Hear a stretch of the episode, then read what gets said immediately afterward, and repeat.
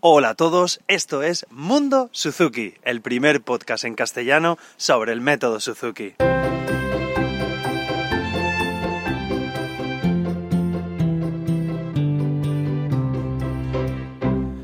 Hola a todos y bienvenidos. Y voy directamente ya con el tema, porque todos los programas me presento y bueno, he decidido pasarlo al final del programa, la presentación, porque así los que me vais conociendo y escuchando en, de, de normal todas las semanas, a los cuales os agradezco un montón, pues ya no escucháis el rollo de presentación de siempre. Y esta semana, bueno, hoy os, os, digo que hoy voy sin guion, normalmente tengo un pequeño guioncito de lo que os digo, pero quiero haceros una, una pequeña reflexión sobre algo que hemos hecho, bueno, algo que he tenido este fin de semana. Eh, de normal, eh, continuamos los profesores, pues muchas veces en formación, en contacto con, con otros profesores de, de, nuestra metodología, de método Suzuki, y en concreto yo, pues con otros profesores de, de guitarra, pues todos los años solemos, solemos eh, juntarnos. Y bueno, yo todavía continúo en, formación de, del cuarto nivel de, guitarra Suzuki y este fin de semana he tenido, he tenido curso en, Italia. Bueno, la, cuna de, la guitarra Suzuki se formó en Italia. Los, primeros teacher training, los primeros formadores de profesores eh, estaban en Italia. Es Elio Galbaño, mi profesor. Y también os informo que actualmente a partir de este año, ya, bueno, a partir de finales de, de 2017, pues ya tenemos una teacher training en en, España de, de, guitarra, que es, es, Nuria Cervantes en Barcelona. Desde aquí aprovecho para saludarla. Y bueno, pues eso, si algún guitarrista me escucha o algún profesor está interesado en el método Suzuki de guitarra, que sepáis que, que tenéis a Nuria en Barcelona, que tenemos la primera teacher training de guitarra Suzuki en España, que, que pues eso, hace formación. Y bueno, después de esta pequeña publicidad, que bueno, os dejaré en notas del programa por si queréis contactar con ella. Os comento. Bueno, pues lo que os iba diciendo, he estado en, formación este fin de semana allí en Italia, en, en, curso, y se planteó, plantearon una pequeña historia que quería contaros para haceros reflexionar a vosotros, los papás y mamás, a ver qué es lo que hacéis o incluso también a, a los profesores.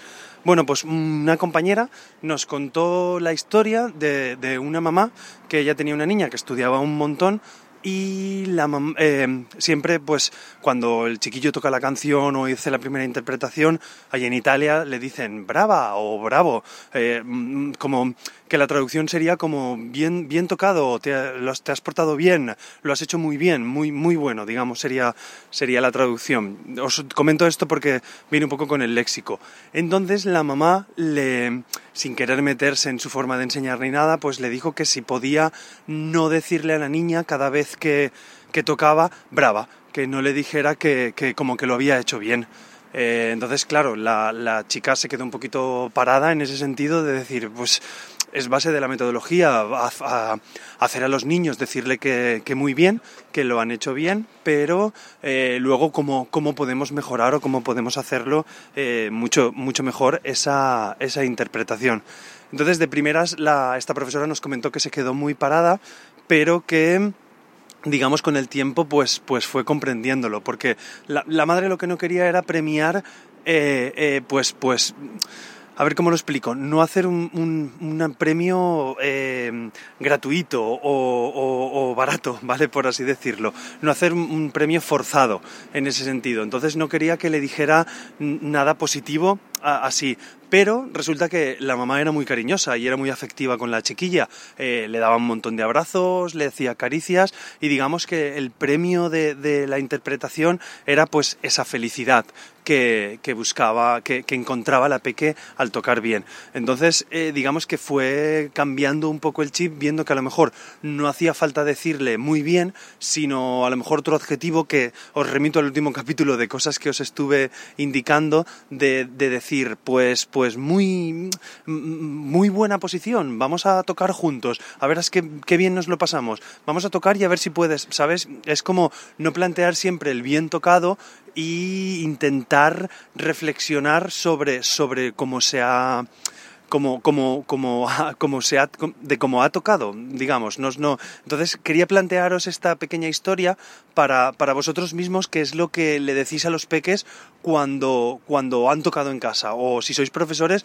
qué es lo que le decís a, a vuestros alumnos en, sobre, sobre cómo han tocado en el momento de terminar la interpretación, ¿vale? Yo estuvimos allí un poco debatiendo, claro, entre el italiano y el español. Quizás en español no, no tengamos ese problema porque la traducción podría ser como, como bien hecho, ¿vale? Y el, el bien hecho no, no, desde mi punto de vista no está mal, es como hemos tocado bien, bien hecho, pero, pero vamos a hacer esto más bonito.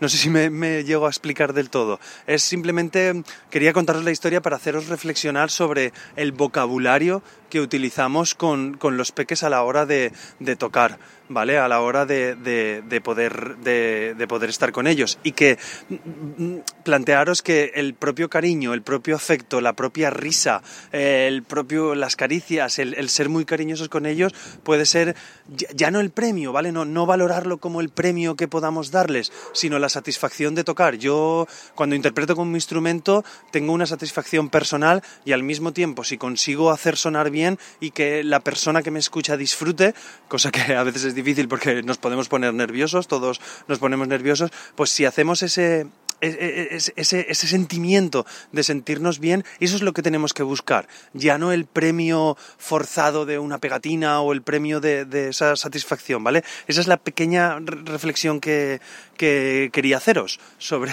sobre lo que hablamos con ellos cuando, cuando estamos, ¿vale? Y nada más, simplemente deciros eso, saber si, si, si se ocurren más cosas o si tenéis más casos, os invito a que escribáis en el canal de Telegram o que escribáis escribáis directamente en, en, la web pues sobre vuestra experiencia o oye, yo no le digo nada a mis hijos o oye, yo siempre le digo muy bien.